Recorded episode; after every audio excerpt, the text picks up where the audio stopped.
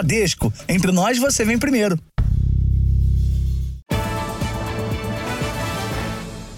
Boa noite. Boa noite. A Polícia Federal e a Polícia Civil do Rio de Janeiro investigam um ataque a tiros contra três médicos de São Paulo e outro da Bahia, na Barra da Tijuca, no Rio de Janeiro. Dos quatro baleados, três morreram. Os investigadores trabalham com a hipótese de morte por engano, já que um dos médicos seria parecido com um miliciano que atua na região. Entre os mortos também está o irmão da deputada federal, Sâmia Bonfim. As vítimas estavam no Rio para participar de um congresso internacional de ortopedia, neste hotel em frente à praia. Câmeras de segurança registraram o um ataque no início da madrugada. O relógio marca meia-noite e 56 minutos, quando um carro branco faz o retorno. Três minutos depois, os criminosos param e descem atirando. Assustados, clientes que estão no quiosque correm. As vítimas, que conversam em uma mesa mais à frente, são baleadas. Repare que os assassinos ainda voltam e atiram outras vezes. Depois, entram no carro e fogem. Nada foi roubado. Toda a ação durou 25 segundos. Esta testemunha, que prefere não se identificar, relata os momentos de pânico. Não teve voz de assalto nem nada, foi simplesmente uma execução. A gente assustou muito, tinham crianças próximas, o quiosque estava movimentado, apesar do horário, e a gente se assustou bastante. Peritos da Delegacia de Homicídios identificaram 33 disparos. Marcos de Andrade Corsato e Perseu Ribeiro Almeida morreram na hora. Diego Ralph de Souza Bonfim, irmão da deputada federal Sâmia Bonfim, foi socorrido, mas não resistiu. O quarto médico do grupo, Daniel Proença, passou por uma cirurgia e o estado de saúde é estável. Hoje, na abertura do Congresso de Ortopedia, os médicos foram homenageados. Gostaríamos de transmitir as nossas condolências às famílias e amigos. Em sua memória, rezo para que vocês se levantem e vamos observar um minuto de silêncio por, para esses colegas. As polícias civil e federal assumiram as investigações. Todos os recursos necessários e materiais que forem julgados é, necessários, a Polícia Federal é, está à disposição para colaborar é, nessa, nesse caso. Eu tenho certeza que esse crime não vai ficar impune diante da atuação da equipe de homicídio e da toda a Polícia Civil que vai atuar em conjunto com as demais parcerias integrando nessa investigação. Uma das principais linhas de investigação é de que os médicos tenham sido mortos por engano. Isso porque um deles seria muito parecido com um homem, apontado como filho do chefe de uma das milícias que atuam na zona oeste do Rio. O médico baiano Perseu Ribeiro Almeida pode ter sido confundido com Tailon Pereira, filho de um dos maiores milicianos do Rio. Ele deixou a cadeia recentemente e teria uma residência a poucos metros do quiosque. Um áudio interceptado pela Polícia Civil mostra um suposto informante do tráfico, indicando o local onde o alvo estaria. O cunhado de Perseu veio da Bahia para liberar o corpo do médico. Uma pessoa que, que vivia para estudar, para trabalhar, para estar perto da família enfim, uma pessoa é, de, de, princípios, um, um homem de família. A polícia não descarta a possibilidade de crime político. Policiais civis de São Paulo, que vieram ao Rio para ajudar nas investigações, identificaram que o primeiro a ser atingido foi o irmão da deputada Sâmia Bonfim. O governador do Rio, Cláudio Castro, disse que conversou com o presidente da Câmara, Arthur Lira, e assumiu o compromisso de dar uma resposta sobre a autoria e motivação do crime. O ministro da Justiça e Segurança Pública, Flávio Dino, também se manifestou. Falei há pouco com a nossa equipe que está no Rio de Janeiro e eles estão firmes, junto com a Polícia Civil, na convicção de que vão elucidar uh, esse crime, porque há indicações da autoria do delito. Os médicos baleados no, no, ataque são profissionais conhecidos na área de ortopedia. Alguns atuaram no Hospital das Clínicas da Universidade de São Paulo. A morte violenta chocou os amigos, parentes e a comunidade médica. Eram todos médicos e amigos e batiam papo na orla do Rio de Janeiro quando foram mortos. Daniel Proença é o único sobrevivente. Ele é especialista em cirurgia ortopédica e se formou na Faculdade de Medicina de Marília, no interior de São Paulo, em 2016. Os três amigos de Daniel também atuavam na mesma área médica. O baiano Perseu Ribeiro Almeida tinha 33 anos e havia feito aniversário na terça-feira. Formado em Salvador, era especialista em cirurgia no pé e tornozelo pelo Instituto de Ortopedia e Traumatologia do Hospital das Clínicas, da Faculdade de Medicina da USP. O médico atuava num hospital em Ipiaú, no interior da Bahia. Marcos de Andrade Corsato era o mais experiente do grupo. Médico assistente no Hospital das Clínicas, teve passagens pelas principais unidades de saúde de São Paulo. Ele completaria 63 anos na semana que vem. Um dos hospitais onde Corsato trabalhava ressaltou que ele era membro valoroso e dedicado do corpo clínico. Esta médica, que também está no Rio para o Congresso Internacional de Ortopedia, falou sobre o professor de medicina. É um médico muito importante, muito conhecido em São Paulo, é um médico renomado do Hospital das Clínicas, um professor dessa grande universidade, um cara com uma trajetória incrível, um bom amigo, um cara ótimo. Outro médico morto no ataque é Diego Ralph de Souza Bonfim, de 35 anos. Especialista em reconstrução óssea, Diego também foi residente no Hospital das Clínicas da USP. O médico era irmão da deputada federal Sâmia Bonfim, do PSOL de São Paulo, e cunhado do deputado federal Glauber Braga, do PSOL do Rio de Janeiro. À tarde, Sâmia Bonfim publicou na internet: Meu irmão era um homem incrível, carinhoso, alegre nosso orgulho. Estamos destroçados. Glauber Braga agradeceu a toda a solidariedade recebida pela família. A notícia foi recebida com tristeza pelos colegas de trabalho dos médicos. O Hospital das Clínicas de São Paulo, onde três deles atuaram, e a Faculdade de Medicina da USP manifestaram repúdio e indignação pela morte dos profissionais.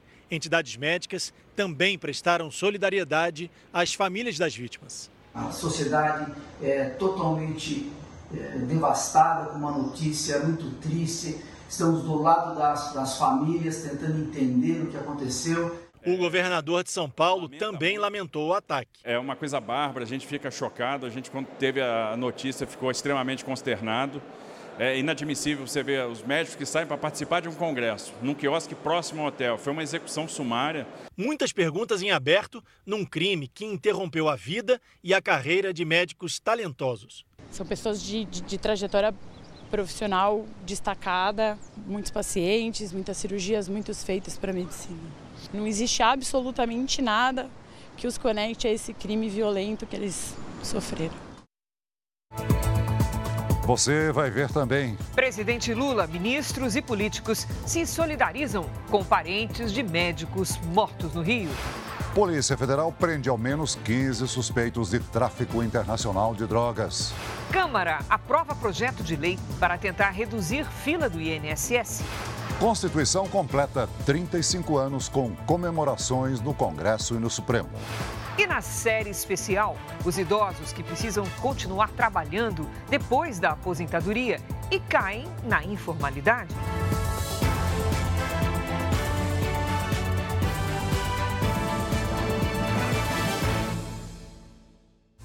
Oferecimento Consórcio Bradesco. Conquiste sua casa nova sem juros e sem entrada.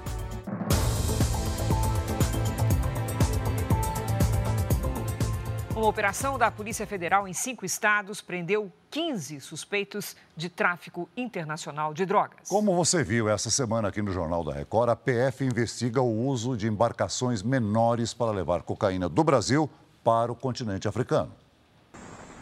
Ainda estava escuro quando as equipes da Polícia Federal partiram em busca de diferentes alvos. A Operação Dom Traz aconteceu simultaneamente em cinco estados. Pelo menos 15 suspeitos de tráfico internacional de drogas foram presos, outros seis são procurados. A investigação começou em 2022, quando um pesqueiro de bandeira brasileira foi interceptado na costa africana com quase 5 toneladas e meia de cocaína. Sete tripulantes foram presos, cinco brasileiros. Meses depois, um outro pesqueiro que partiu de Fortaleza foi abordado em alto mar. A tripulação, também brasileira, carregava 1.200 quilos de cocaína. A Polícia Federal trabalhou em conjunto com autoridades dos Estados Unidos, Inglaterra e Cabo Verde A investigação descobriu que a droga apreendida nos dois casos tinha sido encomendada por um grupo mafioso da Sérvia, país do leste europeu, que contratou a quadrilha brasileira especializada em logística marinha para o tráfico de drogas. Nos dois casos nossos, os destinatários eram da máfia dos Balcãs, eram os sérvios. Né? Inclusive, hoje um sérvio foi preso aqui no Brasil, né? um sérvio que tem residência no Brasil foi preso Outras operações da Polícia Federal já identificaram ligações entre as máfias sérvia, italiana e o PCC. Esse ano, a Polícia Europeia já apreendeu a quase mil quilômetros da costa de Cabo Verde um veleiro com quase 3 toneladas da droga. A embarcação tinha saído do Brasil e também levava uma encomenda da máfia sérvia. Essa semana, o Jornal da Record revelou essa nova rota do tráfico internacional. Dados exclusivos mostraram que aumentaram as apreensões de drogas que têm países africanos como destino. Segundo o delegado responsável pela operação de hoje, o planejamento durou meses. Os traficantes contrataram até um grupo especializado em içar cargas em embarcações. Eles terceirizam a mão de obra operacional. Uma das lanchas que nós aprendemos hoje saiu do Guarujá, foi para o Ceará, fez esse transbordo depois retornou para o Guarujá de novo. Eles fazem para navios, foram lá fazendo um barco pesqueiro na, na costa do Ceará. Uma rotina de ameaças e agressões dentro de casa. Moradores de um conjunto habitacional na Baixada Fluminense denunciam que o local está dominado por traficantes. Famílias relatam terem sido expulsas por se recusarem a pagar taxas cobradas pelos criminosos que aterrorizam também a região onde fica o condomínio. Um condomínio marcado pelo medo. Em menos de uma semana, pelo menos cinco famílias teriam sido expulsas por traficantes de drogas. Os ex-moradores contam que os criminosos se instalaram como síndicos nos prédios do conjunto habitacional em Duque de Caxias, na Baixada Fluminense. A gente não estava conseguindo pagar a taxa que eles obrigavam a gente a pagar: condomínio, gás, luz tudo. Essa mulher diz que também teve que sair de casa junto com os parentes, só com a roupa do corpo. E descreve os episódios de agressão e terror. Se não tiver o dinheiro, vai levar tapa na cara. E aquele que não paga o condomínio por qualquer motivo, em 15 dias de atraso, já estão sendo expulsos das suas casas. A base de muita violência, Ontem, os traficantes que tomaram conta do conjunto habitacional fizeram mais uma vítima no bairro. O policial militar Sérgio Lourenço, baleado quando estava de folga. Segundo a família do PM, o sargento já havia sido ameaçado pelo grupo. Em julho, a vítima foi um antigo síndico de um dos prédios do condomínio, assassinado perto de um posto de gasolina, também em Caxias. Cosme Lima já havia sido expulso de casa, supostamente por ter se recusado a obedecer às ordens dos criminosos. A polícia investiga as denúncias dos moradores e as mortes que aconteceram na região.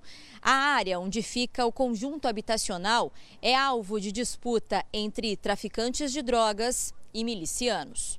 Na semana passada, grupos rivais se enfrentaram no mesmo bairro e houve tiroteio dois ônibus e três carros foram incendiados. Quem vive sob o domínio do crime pede ajuda. Pelo amor de Deus, socorro! Traz a paz de novo. Uma criança de um ano e cinco meses que morreu atacada por cães da raça Pitbull foi sepultada hoje na Grande Belo Horizonte. O tio da menina era tutor dos animais.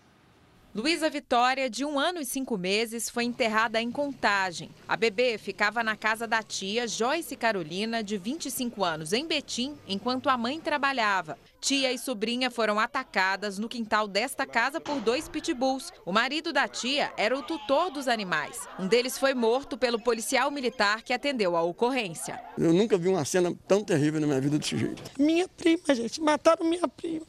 Cachorro tirou a vida de um ser humano. A tia foi internada e já recebeu alta. O marido dela, tutor dos cães, chegou a ser preso em flagrante, mas foi solto e vai responder em liberdade pelo crime de homicídio culposo, quando não há intenção de matar. O cachorro que sobreviveu foi recolhido pela equipe de zoonoses da Prefeitura de Betim. Perto dali, em Belo Horizonte, outro episódio de ataque de pitbull, desta vez contra um guarda municipal em um parque da cidade. Uma câmera de segurança mostra quando a tutora chega ao local e solta os animais que passam por baixo do portão. Para se defender, o guarda atirou no animal que foi atingido de raspão e não corre risco de morrer. Em Minas Gerais, uma lei estadual determina que cães da raça pitbull, rottweiler e de porte físico ou forças semelhantes utilizem equipamento de contenção como guia e focinheira. Os cães da raça Pitbull, eles têm que estar com a focinheira, coisa que nenhum dos dois animais estavam, nem com a guia, nem com a focinheira. As defesas da tutora do cão que atacou o guarda e do tio da menina que foi morta não foram encontradas. O ministro da Justiça, Flávio Dino, viajou à Bahia e anunciou um pacote para reforçar ações de segurança. Mais de 130 pessoas morreram em confrontos só no mês passado. O ministro da Justiça anunciou a liberação de mais recursos para reforçar o combate ao crime organizado na Bahia. E destaca essa ampliação da presença da PF e da PRF no território baiano, que é uma política continuada. É, segurança pública não tem saída mágica. O que é importante é você ter o caminho certo. O pacote anunciado por Flávio Dino inclui também novas viaturas que foram entregues nesta quinta-feira, treinamento de policiais e a instalação de câmeras nos uniformes dos agentes, que deve ser feita ainda esse ano. Ao todo, o Ministério da Justiça já enviou mais de 150 milhões de reais ao governo da Bahia para ajudar no combate ao crime organizado. Flávio Dino disse ainda que o Estado pode resgatar 86 milhões que estão disponíveis no Fundo Nacional de Segurança Pública e descartou o envio da Força Nacional de Segurança neste momento. O ministro da Justiça ainda participou da inauguração das obras da Superintendência da Polícia Federal em Salvador. O governador Jerônimo Rodrigues ressaltou a importância de investimentos do governo federal no combate à violência. Nós não vamos baixar a guarda. Nós vamos continuar atentos realizando as operações, fazendo aquilo que é papel do Estado. O blogueiro Wellington Macedo, condenado e preso pela tentativa de explodir uma bomba perto do aeroporto de Brasília, foi ouvido hoje na CPI da Câmara Legislativa do Distrito Federal, que investiga os atos de 8 de janeiro. Ele disse que foi vítima de uma trama e que não sabia do planejamento do atentado. Em Uberlândia, Minas Gerais, um homem e uma criança de 4 anos morreram num acidente com um ônibus na BR-365. O veículo com 55 pessoas caiu numa ribanceira. 44 feridos foram levados para hospitais da região.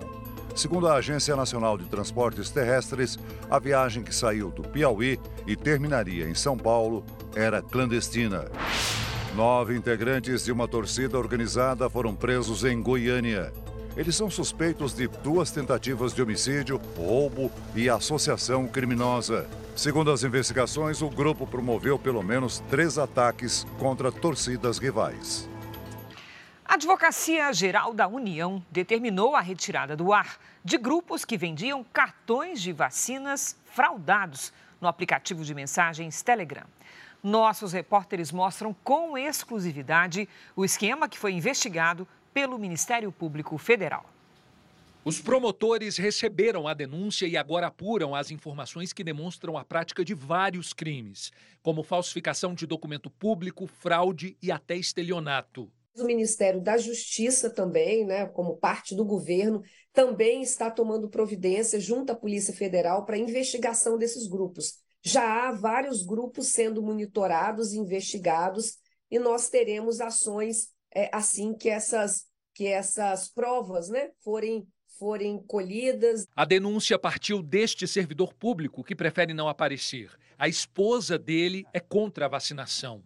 Logo após eu ter tomado a vacina, né, eu comecei a notar que minha esposa começou a se afastar de mim. E com o tempo, acabei percebendo que ela estava escutando chats e com pessoas falando mal da vacina, né, não somente da vacina do Covid, mas todas as vacinas. Ele decidiu entrar nos grupos e investigar. Era venda de cartão de vacina pelo, pelo aplicativo do SUS, era cooptação de dinheiro para mantença em determinados chats privados, é, cooptação de pessoas para montar comunidades.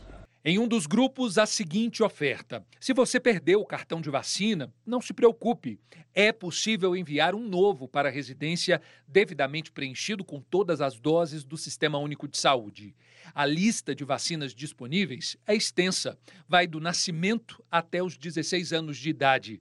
Tem ainda imunização para raiva, difteria, tétano e todas as cinco doses da Covid. A ideia dos grupos é recrutar pessoas para compartilhar informações falsas contra a vacinação e falsificar documentos importantes, exigidos principalmente para a matrícula de crianças nas escolas.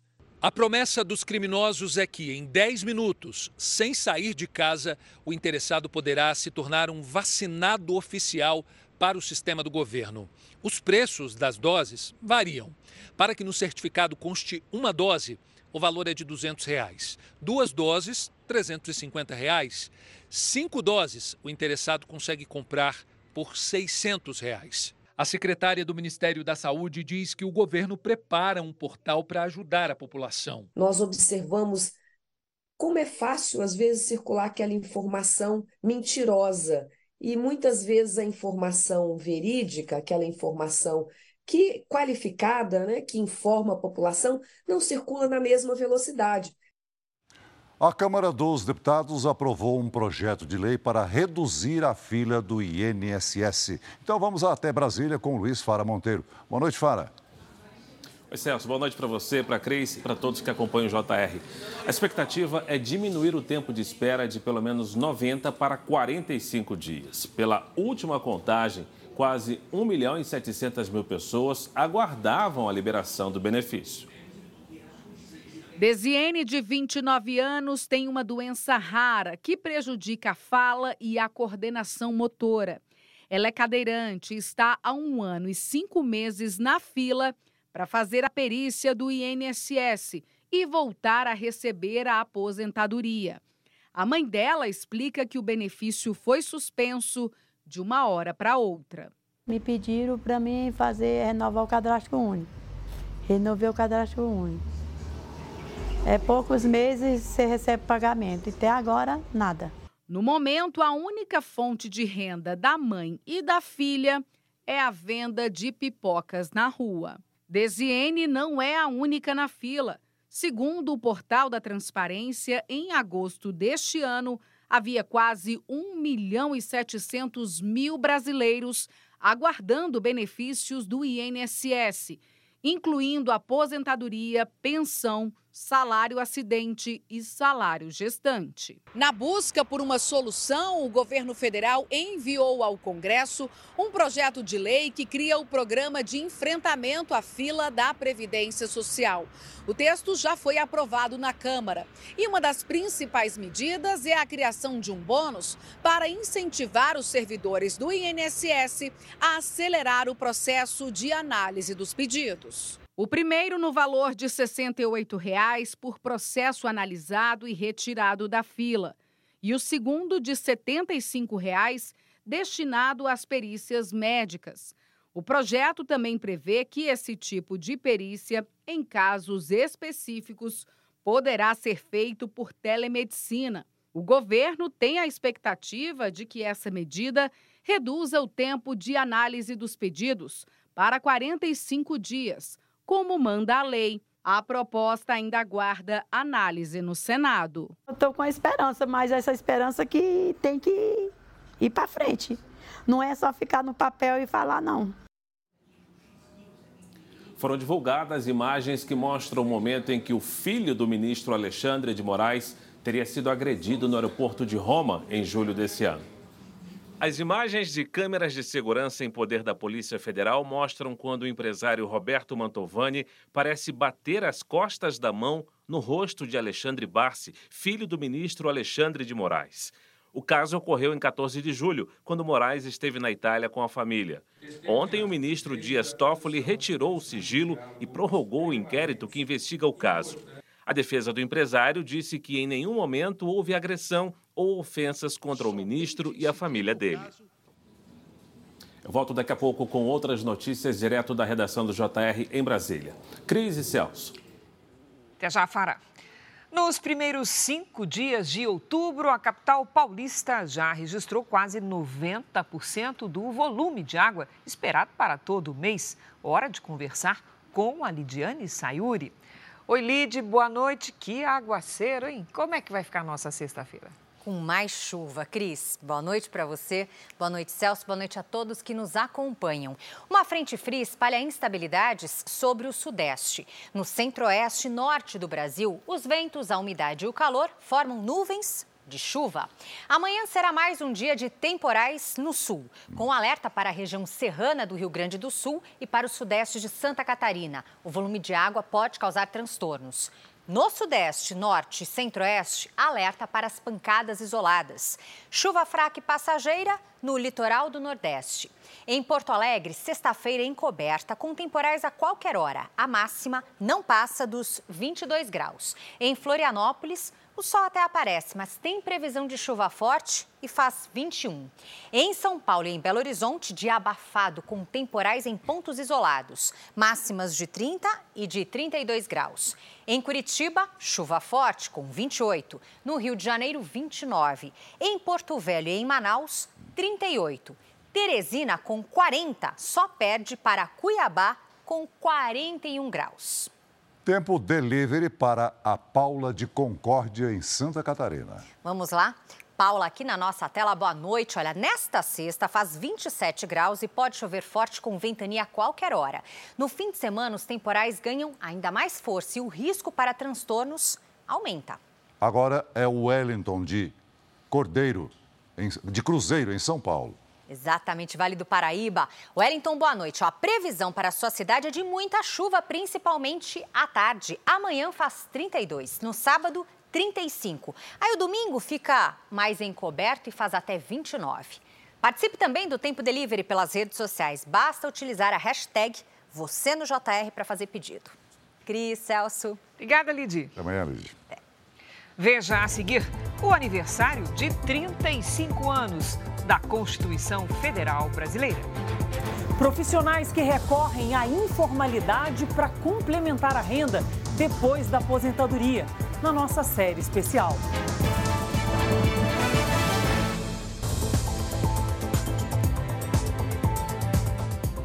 A Constituição Federal completa hoje 35 anos. A lei que está acima de todas as leis do país foi criada em 1988 para estabelecer direitos e garantias ao povo brasileiro. São direitos sociais a educação, a saúde, o trabalho, o lazer, a segurança, a previdência social, a proteção à maternidade e à infância, a assistência aos desamparados. É o que diz o artigo 6 da Constituição Federal, promulgada há exatos 35 anos.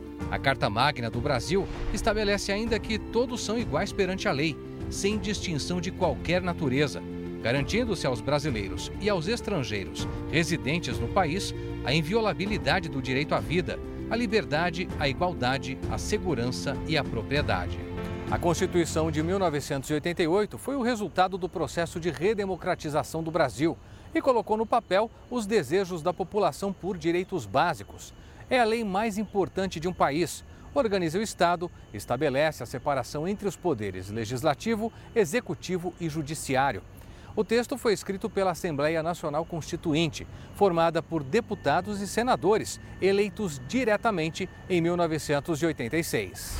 A Assembleia Nacional Constituinte foi convocada em 1985 pelo então presidente da República, José Sarney. Foram 559 parlamentares, 72 senadores e 487 deputados federais. O grupo trabalhou durante 20 meses até chegar ao texto final. Traidor da Constituição é traidor da pátria. Que a promulgação seja nosso grito. Mudar para vencer. Muda, Brasil! A história começa muito antes, é, com a população indo às ruas pedir eleições diretas e uma Assembleia Constituinte. Isso faz da Constituição de 88 uma Constituição diferente de todas as outras as Constituições brasileiras. João Alberto de Oliveira Lima participou de um momento histórico. a impressão dos primeiros exemplares da Constituição e viveu de dentro do Senado cada transformação que o texto provocou no Brasil.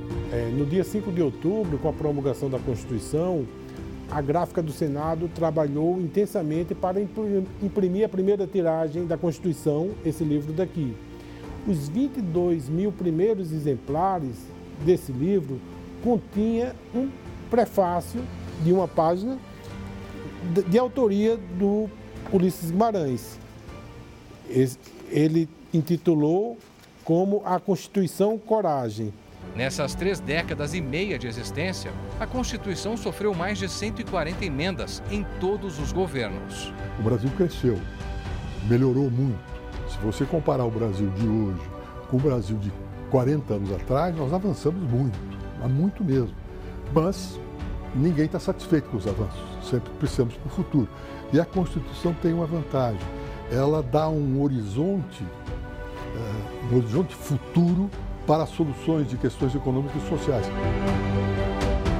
A Constituição de 88 também promoveu avanços nos direitos humanos, nos direitos fundamentais de mulheres, negros, indígenas. 35 anos de estabilidade institucional e estabilidade constitucional num país da América Latina é uma realização digna de comemoração. Nós estamos é, superando os ciclos do atraso em matéria institucional.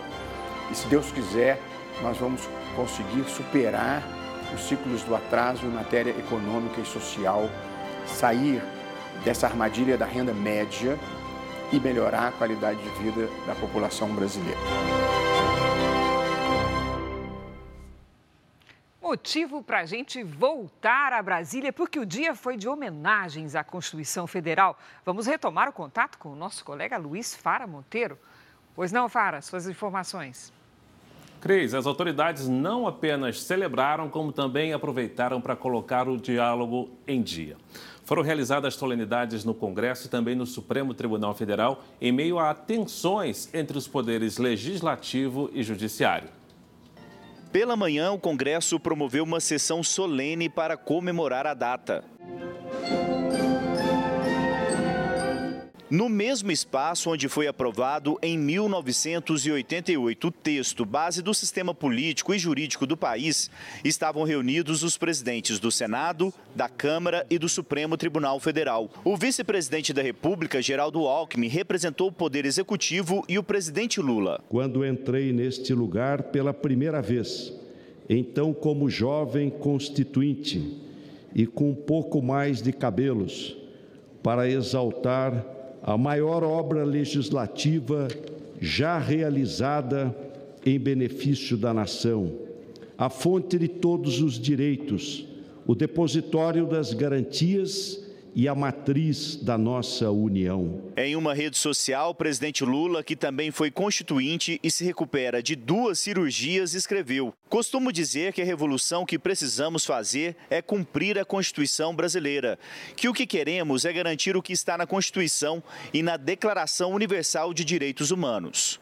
O dia era para ser só de comemoração, mas um momento também de discussão sobre a relação entre os poderes legislativo e judiciário.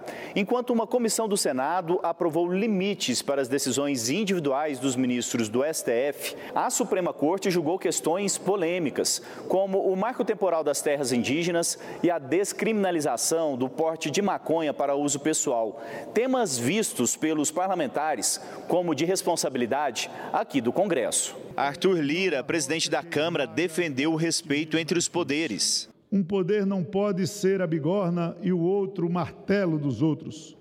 Como servo fiel da Carta Magna, cada poder, cada autoridade, cada servidor público deve agarrar-se com vigor às suas competências, jamais as recusando, jamais avançando sobre as competências alheias. O presidente do Senado, Rodrigo Pacheco, foi na mesma direção e lembrou os ataques às sedes dos três poderes em janeiro. Neste ano de 2023, a sociedade brasileira venceu novamente. Demos mostra da força das nossas instituições e da estabilidade da nossa democracia. A Constituição permanece soberana como pedra fundamental do Estado brasileiro À tarde, foi a vez dos chefes dos poderes se reunirem no Supremo Tribunal Federal. O presidente do STF, Luiz Roberto Barroso, presidiu a sessão. A Constituição de 88 fez o executivo voltar ao seu tamanho normal, fez o legislativo ocupar o espaço que verdadeiramente lhe pertence e produziu uma ascensão institucional importante, eu assim penso, do poder judiciário. Como eu, presidente Pacheco e o presidente Lira estamos de pleno acordo, não existem poderes hegemônicos. Nós todos vivemos em parceria institucional pelo bem do Brasil, como deve ser a vida democrática. Você continua ligado, porque daqui a pouquinho eu volto com mais notícias direto de Brasília. Voltamos a São Paulo. Cris e Celso. Já fará. O Superior Tribunal de Justiça decidiu que quem for pego com até mil maços de cigarros contrabandeados não sofrerá mais processo criminal. Haverá apenas multas e sanções administrativas? A decisão divide opiniões. Cigarros fabricados em indústrias clandestinas no Brasil ou trazidos por fronteiras com o Paraguai e o Suriname. Produtos que representam mais de 40% do que é consumido no país. A sonegação de impostos neste mercado ilegal pode ter chegado só no ano passado a 8 bilhões de reais. O combate às quadrilhas é difícil. Para o Superior Tribunal de Justiça, tratar como criminoso quem é flagrado em pequenas apreensões não é eficaz para reduzir os crimes. No julgamento no STJ, a maioria dos ministros concordou com uma tese do Ministério Público Federal para aplicar o chamado princípio da insignificância de acordo com a quantidade de cigarros apreendidos em ações policiais. Foi estabelecido um critério para todos os casos. Segundo a decisão, quem for pego com até mil maços falsificados não deverá responder processo criminal por contrabando. Para o tribunal, casos assim devem ser tratados na esfera administrativa, com aplicação de multa ao infrator.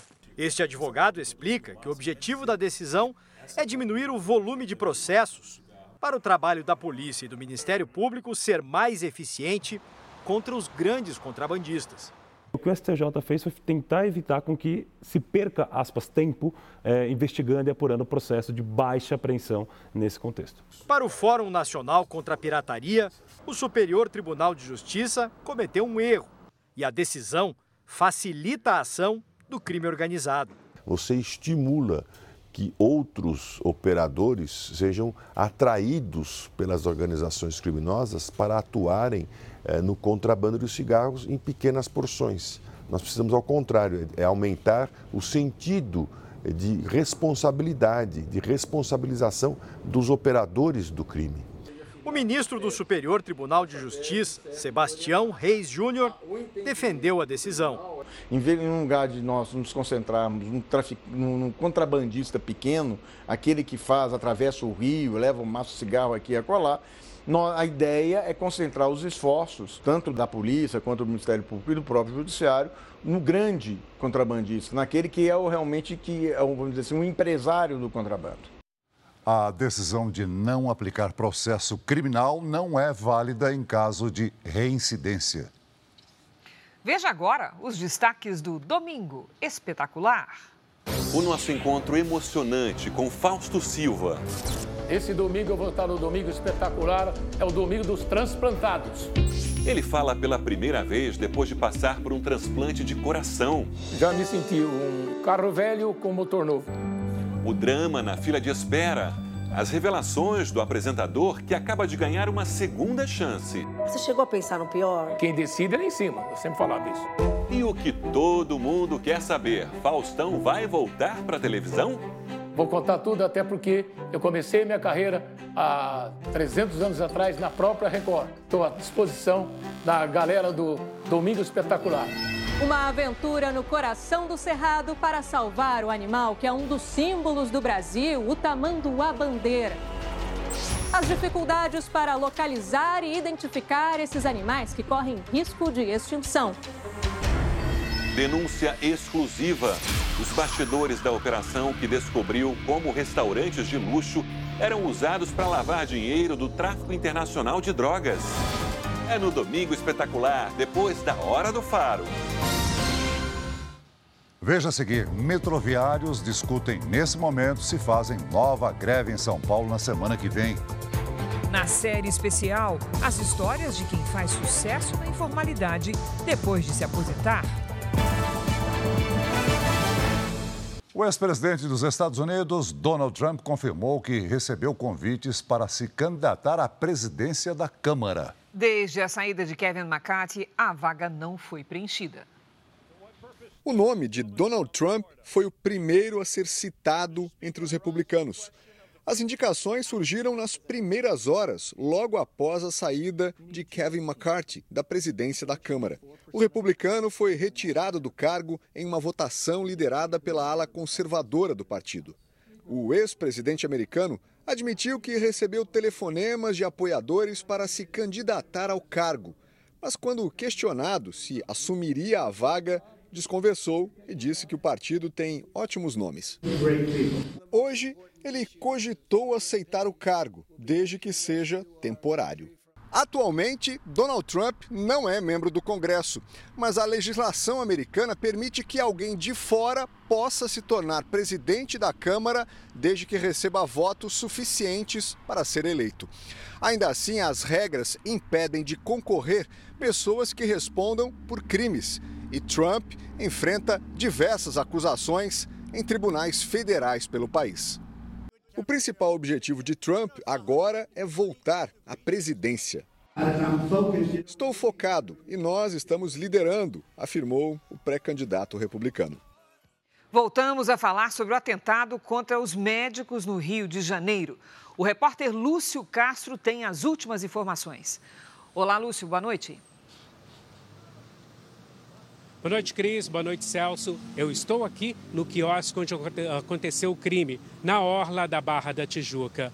O local passou por perícia durante o dia e foi liberado para novos clientes. Os corpos das três vítimas já foram encaminhados para o Instituto Médico Legal.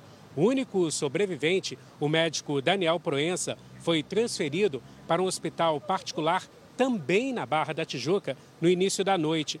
Pelo último boletim divulgado, ele está lúcido e respira sem o auxílio de aparelhos. Amanhã, o secretário executivo do Ministério da Justiça, Ricardo Capelli, é esperado aqui no Rio para um encontro com o governador Cláudio Castro. A reunião deve definir as primeiras medidas que serão adotadas pela Polícia Federal em apoio às investigações sobre o assassinato dos médicos.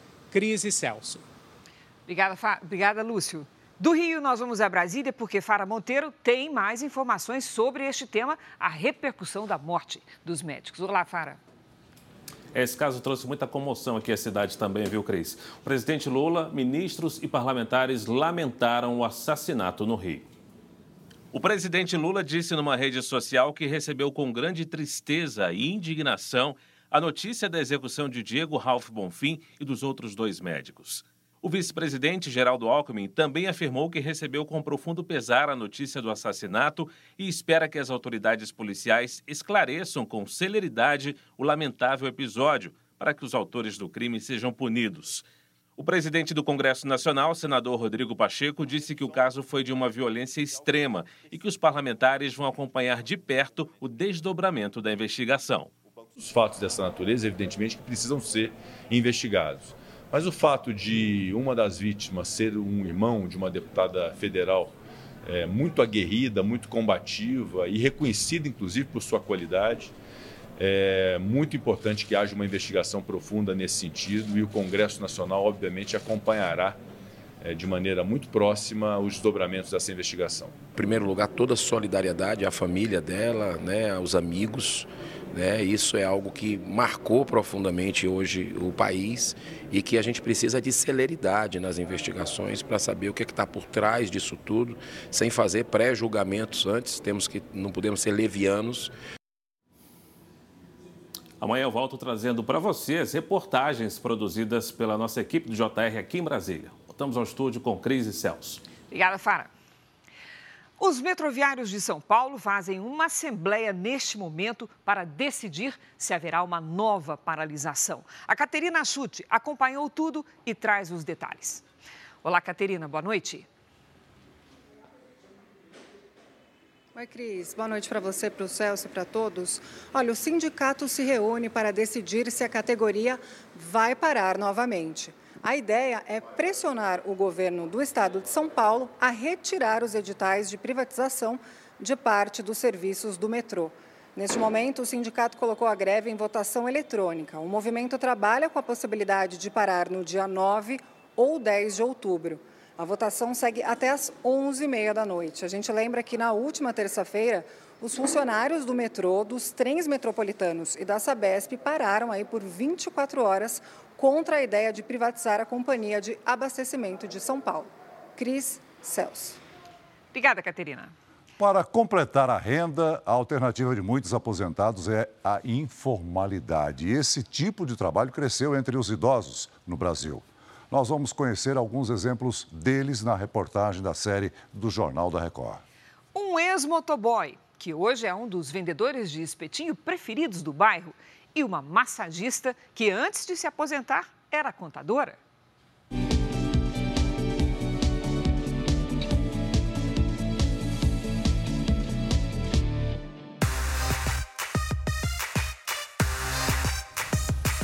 Antes do nome novo da profissão, José Carlos já estava na ativa e, como tantos motoboys, se equilibrava no desafio de manter o ritmo veloz. Onde os carros não avançam por conta do congestionamento, esses motociclistas de entrega conseguem uma brecha, pedem passagem. Olhando pelo retrovisor, os mais antigos se sentiam mais úteis e respeitados que nos dias de hoje as empresas pagavam muito bem, tá? Tinha um respeito e tudo. Aí foi, é, aí foi crescendo o número de motoboy na rua. Muita concorrência. Muita concorrência. As empresas chamando, chega lá, tinha 10, 15, 20. Não que quando ele começou há quase 40 anos fosse fácil. O dia inteiro, minha filha. Tinha, tinha vezes que nós não comia nada, era só trabalhando, fazia um lanchinho ali, correndo, atendendo o cliente e, e correndo. Assalto eu tive vários, eu perdi sete motos. Ou você aprende mal, então eu aprendi a andar na rua. Carlão, como é conhecido, se adaptou ao perigo, aos horários estranhos e à vida corrida. Mas há três anos, com a idade avançada e já aposentado, resolveu estacionar a moto. Cansado do trânsito de São Paulo, Carlos achou que seria difícil se manter no mercado de trabalho depois da aposentadoria por vários motivos. Então resolveu mudar de rota. A ideia surgiu durante um churrasquinho com os amigos. Foi assim que a informalidade virou a principal fonte de renda e sem sair do quintal de casa. Quando a turma do bairro volta do trabalho, começa a movimentação na calçada do Carlão. Foi muito bom, todo mundo passa, fica de olho, né? E assim, o ex-motoboy vai sem aquela pressa, temperando o novo negócio. Estou trabalhando mais, entendeu? Mas estou contente porque estou trabalhando para mim. Carlão é um exemplo do crescimento da informalidade entre pessoas com mais de 60 anos. Dados recentes do IBGE mostram 4 milhões de trabalhadores com 60 anos ou mais na informalidade. É o maior número já registrado para um segundo trimestre desde 2015. Aumento de 4,9% na comparação com o mesmo período do ano passado. Até tenta é, só viver com a sua aposentadoria, mas acaba não conseguindo e vai procurar outras fontes de renda. Ou vai no, no, trabalho informal. Se andar aqui no centro de São Paulo, ali perto da Praça da Sé, aqui ali, você vê aqueles ambulantes carregando aquelas placas, compro ouro. Informalidade passava longe da atividade da Sueli. O trabalho dela era colocar a vida financeira de pessoas e de grandes empresas em dia, como contadora era muito agitada e muito satisfatória, né? Acordava na segunda em São Paulo, ia dormir no Rio de Janeiro, na quarta-feira já estava no Pará ou no, no, Sul. A gente não tinha uma, uma rotina, a gente não tinha rotina. Foram 30 anos de trabalho intenso, estressante, mas também de muito sucesso, rentabilidade e satisfação. ficava muito tempo sozinha por conta das viagens a trabalho. O cansaço. O corpo estava pedindo para eu dar uma parada, para eu diminuir o ritmo. Pouco antes de se aposentar, Sueli começou a fazer uma transição de carreira. Primeiro eu fui procurar o que eu gostava de fazer. O que você realmente gosta de fazer e vai estudar um pouco isso, vai ver como é o mercado de trabalho, porque vai ser seu trabalho. Ela se aposentou jovem, aos 52 anos, por tempo de serviço, e das pilhas de problemas e desafios contábeis para o mundo relaxante da saúde e bem-estar.